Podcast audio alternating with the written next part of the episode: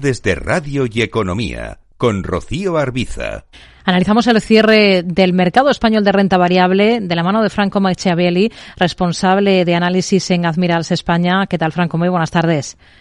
¿Qué tal, Rocío? Buenas tardes. ¿Cómo terminan las cosas? Última sesión de la semana, descensos generalizados para el selectivo. Esperable, ¿no? Después de todo lo que ha subido la bolsa española en lo que vamos de año. Correcto, exactamente. O sea, al final lo has dicho muy bien, una subida bastante acelerada. Estamos viendo desde, bueno, mediados de octubre hasta la fecha, pues el selectivo español, eh, nada más nada menos, con un 27% de subida, por lo tanto, al final, pues un poquito de rojo que veamos hoy, pues al final tampoco es que nuble, eh, pues las últimas jornadas. Rojo que vemos sobre todo en algunos valores concretos, como es el caso de IAG. ¿Cómo está por técnico ahora mismo la aerolínea?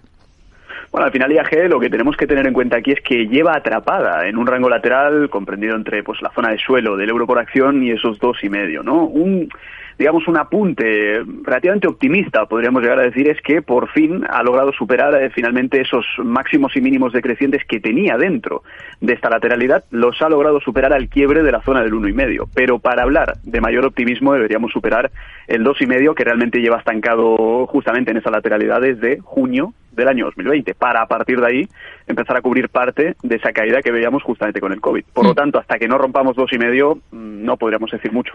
Inditex también entre las más castigadas, un cuatro y medio por ciento de recorte para la textil, niveles que vigilaría ahora mismo en la compañía.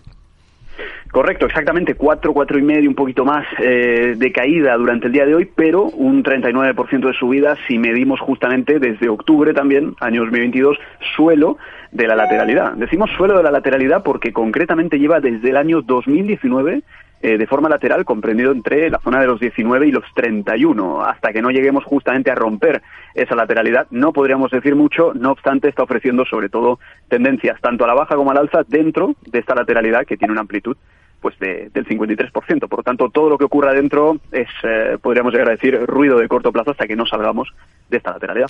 Hemos visto cómo al final de esta jornada el IBEX ha recortado un 1,36%, despide el día en 9.117 puntos, en la semana recorta un 1,18%. El selectivo, no todo han sido caídas esta jornada, ha habido algunas excepciones, pocas. El que más ha subido ha sido Repsol, más de un 4%. Eh, ¿Qué potencial le ve por técnico ahora mismo a la petrolera? Bueno, realmente en este caso Repsol lo viene haciendo eh, bastante bien, más o menos desde, desde noviembre, octubre, noviembre del año 2020. Hemos visto subidas muy, muy buenas. Estamos hablando de subidas de tres dígitos incluso, ¿no? Podríamos llegar a decir. Pero lo cierto es que justamente en el punto actual se enfrenta a toda esa directriz bajista gráfico semanal desde el año 2007 hasta la actualidad, manteniendo esa cota de máximos y de mínimos decrecientes, el desafío, el reto de cara a Repsol es justamente superar esta zona, es decir, 15, 16, para acabar de confirmar esa rotura de toda la tendencia a la baja, pero muy buen recorrido que ha tenido en el corto plazo. Veremos cómo se enfrenta a esta resistencia en cualquier caso. SACIR, también entre las mejores, un 2% en este caso ha repuntado la compañía. ¿Le convence por técnico?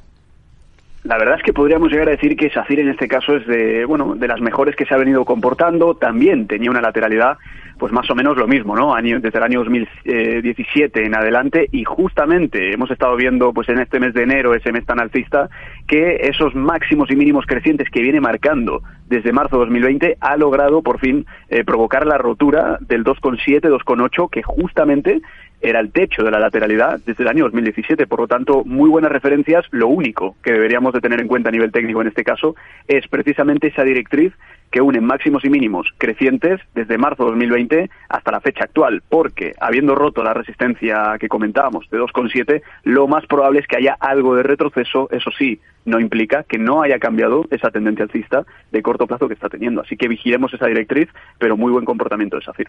Pues nos quedamos con ello, Franco Machiavelli, responsable de análisis de Admirals España. Gracias, muy buenas tardes.